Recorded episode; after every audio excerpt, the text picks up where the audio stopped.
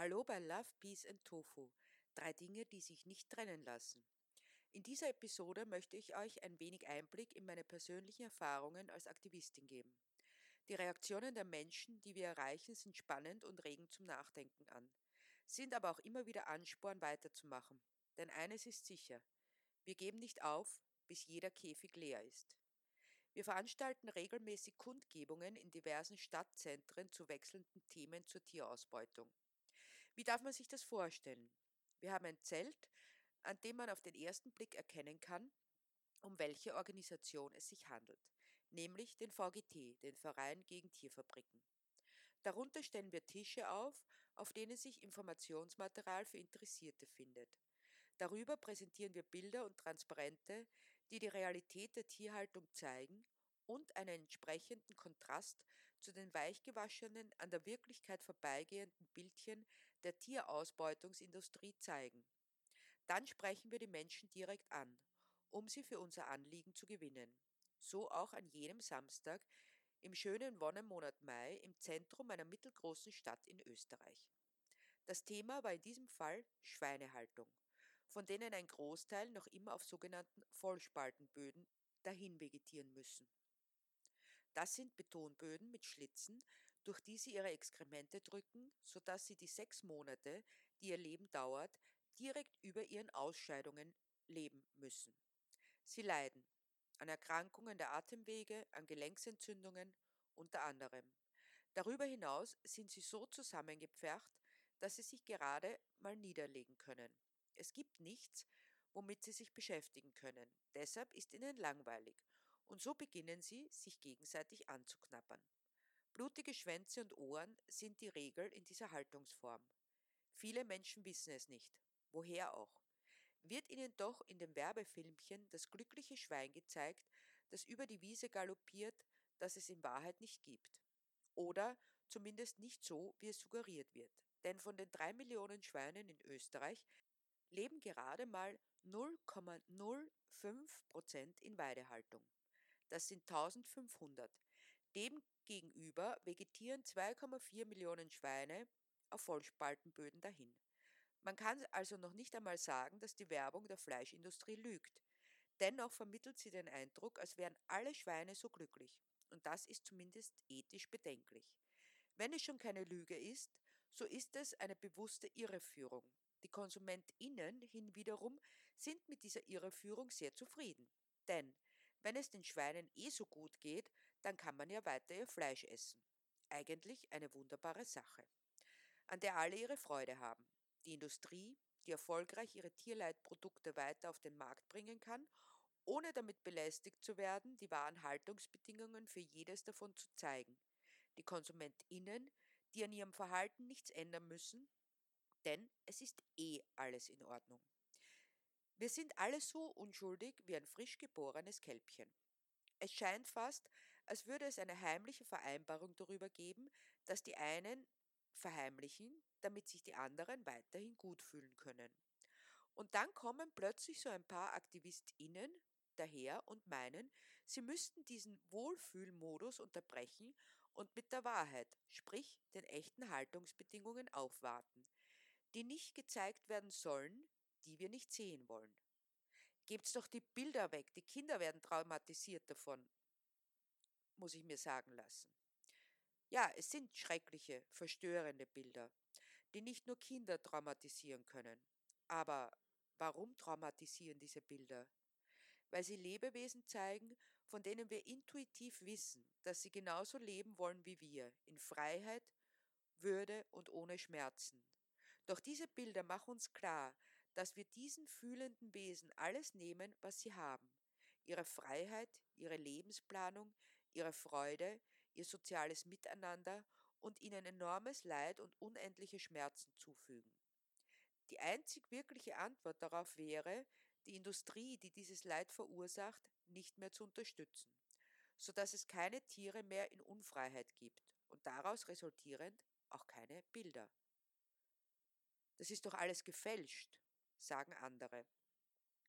Es ist eine wunderbare Umschreibung für das will ich nicht glauben. Deshalb glaube ich es nicht und deshalb darf es nicht stimmen. Da ist es ziemlich egal, wie viele Beweise man vorlegt, die lapidare Aussage Ich glaub das nicht macht jede weitere Diskussion sinnlos. Andere sagen, sag mir, bei welchen Bauern das ist, sonst weiß ich, dass es irgendwo im Ausland ist. Abgesehen davon, dass es eine heikle Sache ist, persönliche Daten preiszugeben, würde wohl das auch nichts nützen, denn dann kommt sofort die Erwiderung, dass es eben bei dem einen Bauern so ist. Das ist bloß ein schwarzes Schaf, wie es sie überall gibt, wird dann behauptet, und alle anderen sind Vorzeigebetriebe, in denen die Tiere zu Tode gestreichelt werden. Damit ist die Welt wieder in Ordnung und man geht. Ihr seid eine Belästigung. Ist auch zu hören. Ja, das sind wir. Und das ist auch gut so. Denn die meisten Menschen leben so vor sich hin, leben ihr eigenes Leben, indem sie trotzdem alles machen, wie es alle anderen tun.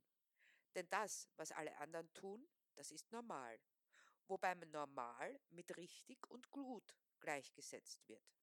Denn was alle machen, kann nicht falsch sein. 90 Prozent der Menschen essen Fleisch und davon viel zu viel. Diese harmonische Idylle wird plötzlich aufgestört. Auch wenn man nur auf die Machenschaften in der Tier- und Entertainmentindustrie aufmerksam macht, ist darin die Aussage impliziert, warum bist du ein Teil der Tierausbeutungsindustrie? Warum müssen die Tiere für dich leiden? Die eigentliche Belästigung sind nicht die Bilder an sich, sondern die Fragen, die sie provozieren, ob nun ausgesprochen oder nicht. Denn man muss sich eingestehen, wenn ich Fleisch esse und tierliche Produkte zu mir nehme, gebe ich meine Zustimmung zu dieser Art der Ausbeutung. Ich bin auch daran schuld. Deshalb sind all diese Aussagen letztendlich ein positives Zeichen. Denn die Menschen, die sie tätigen, haben die Bilder wirklich gesehen und ein Nachdenkprozess setzt ein. Deshalb machen wir weiter. Deshalb geben wir niemals auf.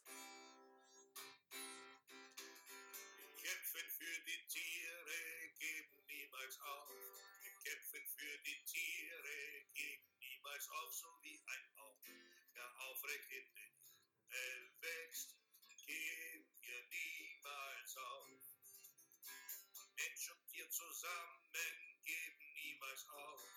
Mensch und Tier zusammen geben niemals auf, so wie ein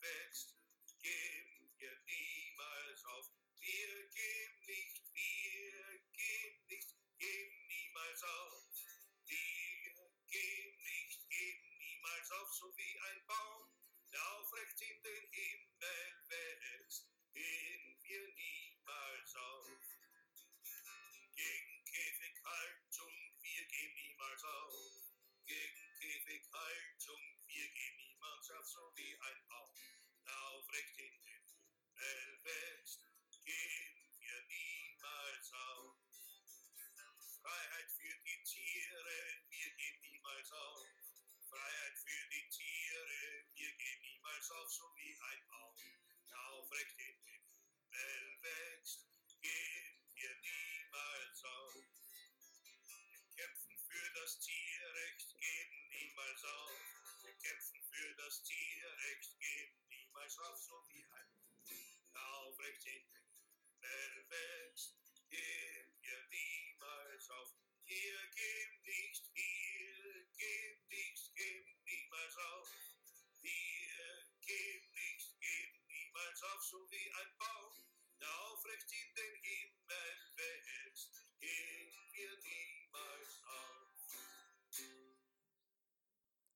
Wir sind eine Belästigung, eine Störung mitten im normalen, gut geölten Ablauf der Normalität, zwingen Menschen zu sehen, was sie nicht sehen wollen und daraus ihre Schlüsse zu ziehen.